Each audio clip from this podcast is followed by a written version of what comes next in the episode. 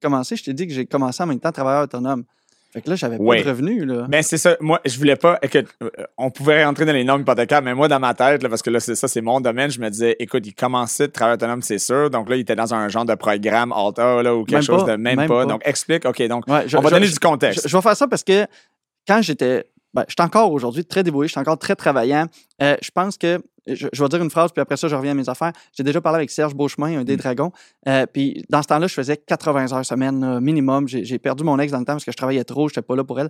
Puis euh, l'idée, c'est qu'à un moment donné, j'ai rencontré Serge, puis j'ai dit, tout le monde me dit que je fais des sacrifices, que je devrais pas faire ça. Puis tu sais, moi, j'ai l'impression que je le fais pour les bonnes raisons, je le fais pour moi, je le fais parce que j'ai envie. Puis Serge m'avait dit, Rémi, être entrepreneur, c'est faire la vie que personne voudrait faire pendant 5, 10, 15, 20 ans pour ensuite faire la vie que tout le monde voudrait faire. Ouais. Fait que j'ai dit, moi, c'est pas des sacrifices, je suis juste en train de bâtir quelque chose pour plus tard avoir une vie différente. Puis c'est Ouais. pas une meilleure vie, c'est une vie différente, c'est une vie que je recherche.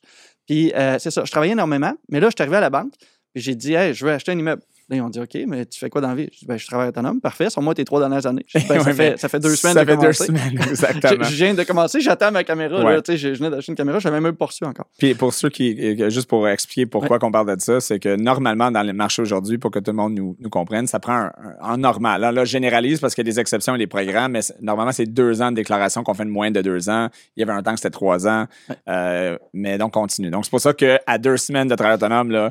Euh, il y a banque des, y a- y des alarmes qui sonnent, là, des lumières rouges qui flashent. Attends, là, ça marchera pas ton affaire. là. Ouais, Donc, parce que euh, moi, dans ma tête, je venais de commencer, mais tu sais, je suis arrivé à la banque, j'ai dit, hey, je vais être millionnaire dans six mois. Là. Je veux dire, Ben j'ai oui. commencé à travailler autonome. Là. On- je travaille fort. Ben oui, je travaille fort, je vais avoir plein d'argent, ça va couler à flot, tu sais. Mais la réalité, c'est pas ça. D'ailleurs, Ouais. la première année, je pense que j'ai fait genre 10 000 piastres de chiffre d'affaires. C'était même pas mon profit, c'est mon chiffre d'affaires, c'est ça être entrepreneur. Ouais, c'est ça.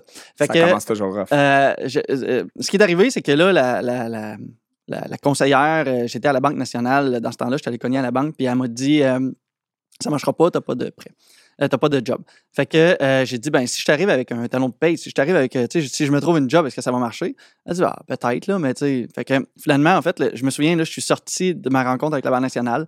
Je me suis dit, qu'est-ce que je pourrais faire? Là, j'ai dit, je travaille avec mon entreprise. Fait que, tu sais, je peux pas me trouver une job à temps plein. Je, je vais Ouais, je, vais killer mon entreprise. Ouais. Fait que euh, j'ai dit, je vais aller travailler euh, de nuit, quelque part. Fait que là, j'ai regardé les annonces. J'ai cherché de la place dans un couche-tard de nuit.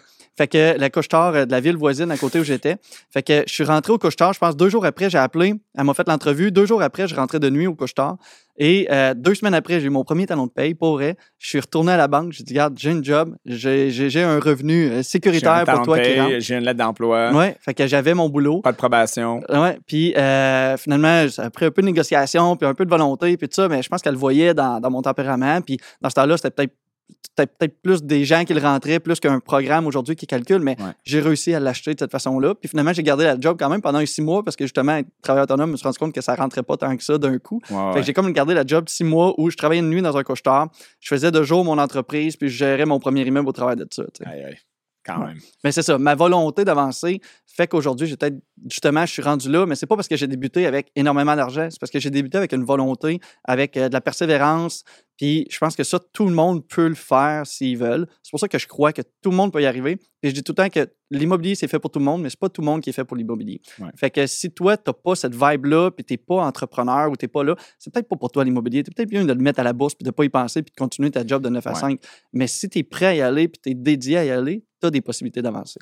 C'est un bon point que tu touches parce que quand on parle de, de l'immobilier, c'est parce que c'est ça prend du temps, du temps investi. là. Donc, souvent, les gens ont l'impression que je vais acheter l'immeuble, moi, je vais remettre deux locataires, puis je vais juste collecter mon argent, même si c'est 75 que je ne vais pas avoir besoin de, de répondre, mais, mais c'est il y a- il y a un- c'est vraiment une business. Là. On parle de service à la clientèle, on parle de disponibilité, tu as besoin d'une équipe de rénovation. Parle un peu de ça parce que souvent, les gens pensent que c'est pas comme la bourse parce que tu places ton argent, tu as un conseil ou même tu le fais sur Wealthsimple toi-même, tu le mets, tu regardes ça le matin avec ton café, puis après ça, c'est à peu près tout. Moi, je regarde même pas, moi. Je pense plus.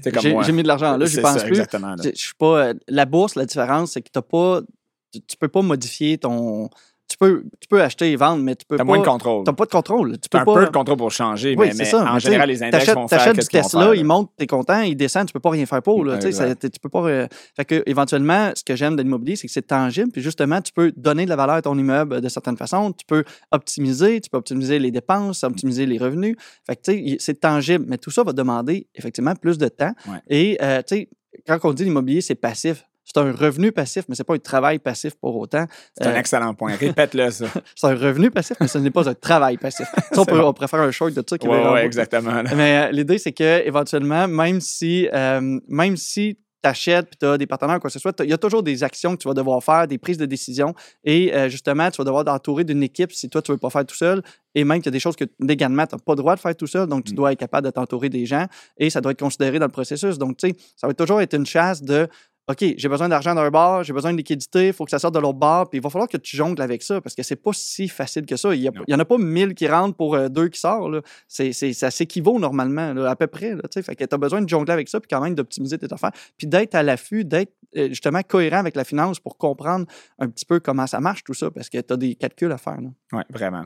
Donc, euh, l'argent immobilier, j'ai une question pour toi, l'argent immobilier. Oui. Donc, euh, euh, on a mentionné tantôt, il y a d'ailleurs comme un genre de